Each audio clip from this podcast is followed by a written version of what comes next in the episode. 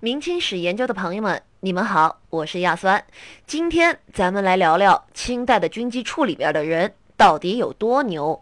科举及其阅卷，在唐宋两代走上制度化完善的进程。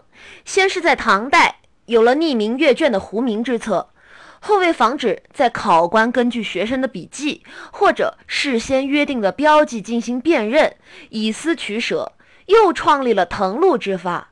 由专人重新抄录试卷，再行审阅。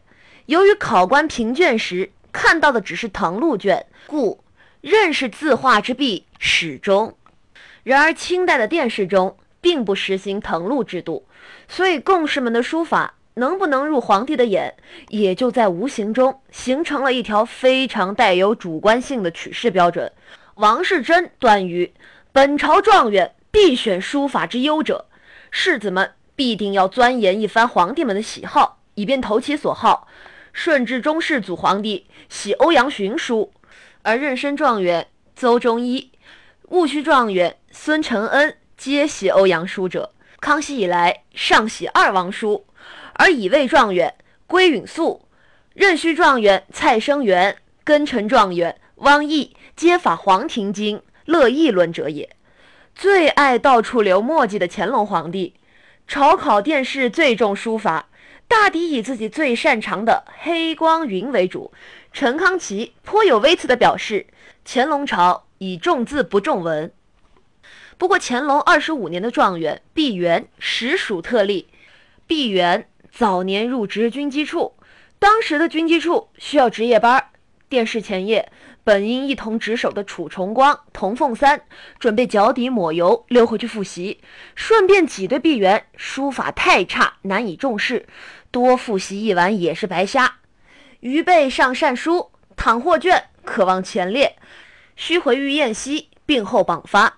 相衡书法中下，极重视，具有一甲望也。毕沅大概也觉得无言以对，只好苦逼的独自顶班。恰好此夜。送来一份关于在新疆屯田事宜的报告。无聊的时候，他翻来覆去，整整研究了一宿。谁知殿试测问考的就是这个问题。因为毕源相当于提前看到了考题，又见到了参考答案，自然奏对称职，被皇帝亲自拔擢为状元。作为早一年入军机处却晚一年中状元的同僚赵毅来说，简直要把这事儿当做傻人有傻福记。倘揭晓之夕，相恒竟不待职，则无由之屯田氏以书法断之，其卷必不能在十本内，而龙头竟属同于矣。说来赵毅特爱科举之中行文书法的梗，据其《研报杂记》记清代殿试送卷头的潜规则：殿试前，有才之士力须奔进，以所拟对策守三十余行，先善写送诸公之门，卷内有当切题处。故不能遇你，而宋圣数语皆不拘合题，皆可通用也。谓之送卷头，言览者既已是莫识之。这本来是让考官先熟悉笔记，结果也有聪明反被聪明误的事情。乾隆二十八年，两个本有实力重视的楚廷章和董朝也循例送了卷头，没想到当年的主考刘统勋、刘伦都是过于耿直的 boy。阅卷时，先将楚董两人的卷子撤出十名之外。赵义云因赢球而失之者也。凭啥赵毅老说人风凉话？那是因为人家有傲娇的资本。别人送卷头，赵毅偏不想有人认出他的字迹。为什么？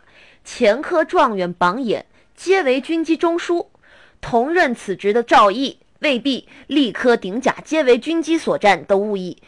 特改用惯用字体，阅卷时，考官刘统勋、刘伦寻遍诸卷，欲将其卷置十名之外，但拟定的第一名刘伦还是怀疑是赵毅，而与之相识多年、算得上半个恩师的刘统勋，也没想到他换了字体，还拍胸脯保证：赵云松字迹虽稍灰，亦可认，此必非也。哪儿想到拆封之后，赫然发现还是赵毅。经此，赵毅号称声名易著。